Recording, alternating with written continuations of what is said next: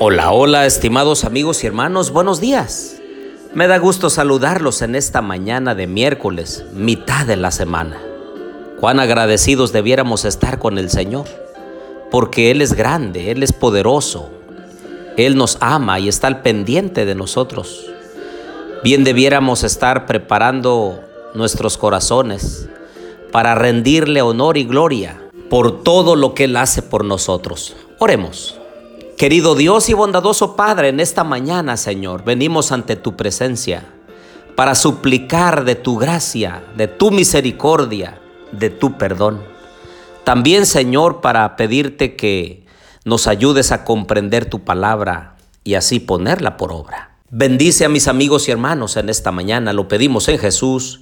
Amén. Bien, les doy la bienvenida a nuestra serie El Éxodo. Les habla su amigo y hermano Marcelo Ordóñez desde el puerto de Veracruz, México. Abran conmigo por favor su Biblia allí mismo en Éxodo capítulo 39. El día de ayer resaltamos el hecho de que el Señor quiere hacernos reyes y sacerdotes, sus fieles representantes en esta tierra, primero con nuestra familia y después con nuestra comunidad. Ahora quiero resaltar un punto muy importante que comienza en el versículo 3. Dice que la tela con la cual iban a ser los vestidos de los sacerdotes iban a ser de azul, púrpura, carmesí y lino torcido. En el versículo 5 vuelve a repetir el chaleco que llevaba el sumo sacerdote, que era de oro, azul, púrpura, carmesí y lino torcido. Versículo 8 vuelve a repetir oro, azul, púrpura, carmesí y lino torcido. El versículo 29 también el cinto de lino torcido, de azul, púrpura y carmesí. No debemos olvidar que todo lo que está en la santa palabra de Dios tiene su simbolismo, especialmente aquello que el Señor ha mandado. Cada mueble del campamento, cada parte del santuario, toda su obra significa la redención de Dios por el hombre. Y en estos versículos notamos los colores. El primero es el azul, es el símbolo de la deidad. Éxodo 24:10, Jeremías 10:9, Ezequiel 1:26 y Ezequiel 10:1. Era uno de los colores predominantes en la tapicería, en el amueblado y también en la vestimenta de los sacerdotes. Era para que el pueblo no olvidara que Dios estaba presente que el Señor estaba allí, atento a sus necesidades en cada momento de su vida. Por el otro lado, el carmesí, el rojo, el púrpura y escarlata son símbolos de varias ideas como la iniquidad. ¿Cómo es que el Señor puede llevar nuestra iniquidad, perdonar nuestros pecados? Así como lo dice Isaías 1.18. Venid ahora y razonemos, dice el Señor. Aunque vuestros pecados sean como la grana, como la nieve serán emblanquecidos. Aunque sean rojos como el carmesí, como lana blanca quedarán. Por otro lado, Apocalipsis 17:3.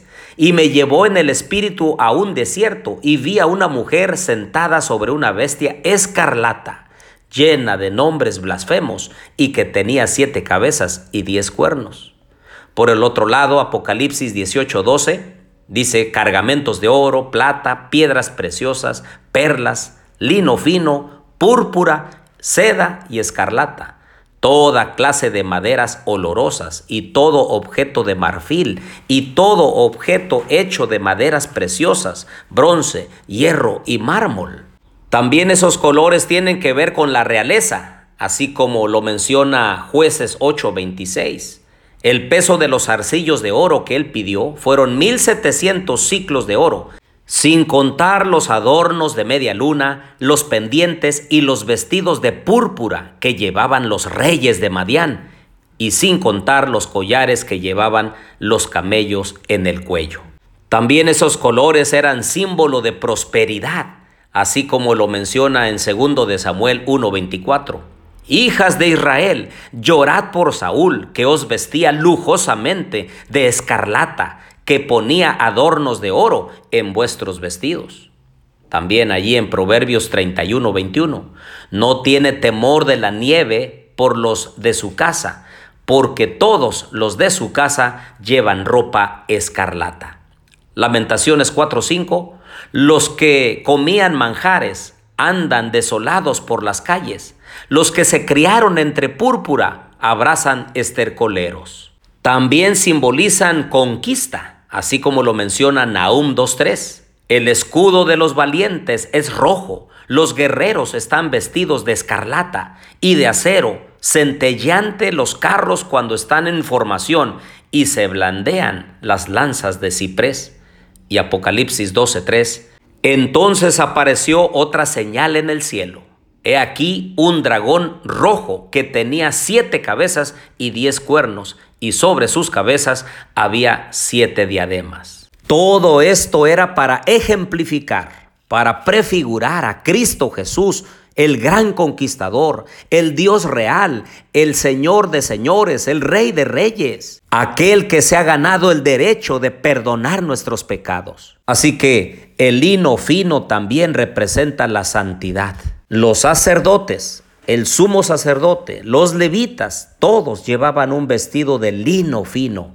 Era la santidad que el Señor deseaba que cada uno de sus hijos tuviera en su vida. Así era el manto de santidad, de pureza, de sencillez de Adán y Eva.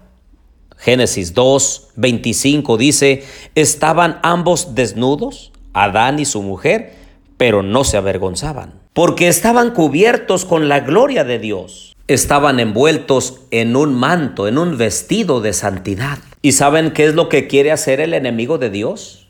Arrancar tus vestiduras aquellas vestiduras de inocencia, de santidad y de pureza. Así lo registra el Génesis capítulo 3, versículo 8.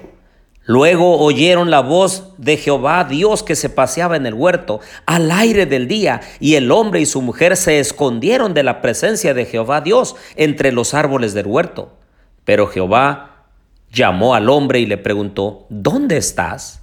Él respondió, oí tu voz en el huerto y tuve miedo, porque estaba desnudo, por eso me escondí. ¿Y saben qué hicieron cuando tuvieron miedo, cuando sintieron que estaban desnudos? Dice el versículo 7, entonces fueron abiertos los ojos de ambos y se dieron cuenta de que estaban desnudos, cosieron pues hojas de higuera y se hicieron delantales. Siempre el hombre tratando de solucionar sus problemas pero todo lo que hace es pasajero, es efímero. Esas hojas se secaban y se caían y volvían a estar desnudos. No puede el ser humano solucionar sus propios problemas, no se puede vestir, no puede traer nuevamente la santidad a su vida, la sencillez, la pureza y la inocencia. Una vez que se pierde, se pierde para siempre, a menos que Jesús intervenga, así como lo dice Génesis 3:21. Y Jehová Dios hizo para el hombre y su mujer túnicas de pieles y los vistió. Ah, queridos amigos y hermanos, el enemigo desviste, el Señor viste. El hombre trata de solucionar sus problemas por sus propias manos. El Señor soluciona todos nuestros problemas. Confíale tu vida, querido amigo y hermano. Él es el único que puede estar al pendiente de ti. Si tú fallas, el Señor está para perdonarte. Si tú te alejas, el Señor va detrás de ti. Si tú cometes errores, el Señor está dispuesto a perdonarte. Oremos. Querido Dios y bondadoso Padre, bendice a mis amigos y hermanos. Quizá alguno se ha equivocado. Perdónanos, Señor.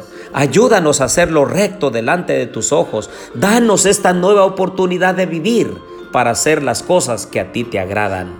Ayúdanos en nuestra vida, porque te lo pedimos en el nombre de Jesús. Amén.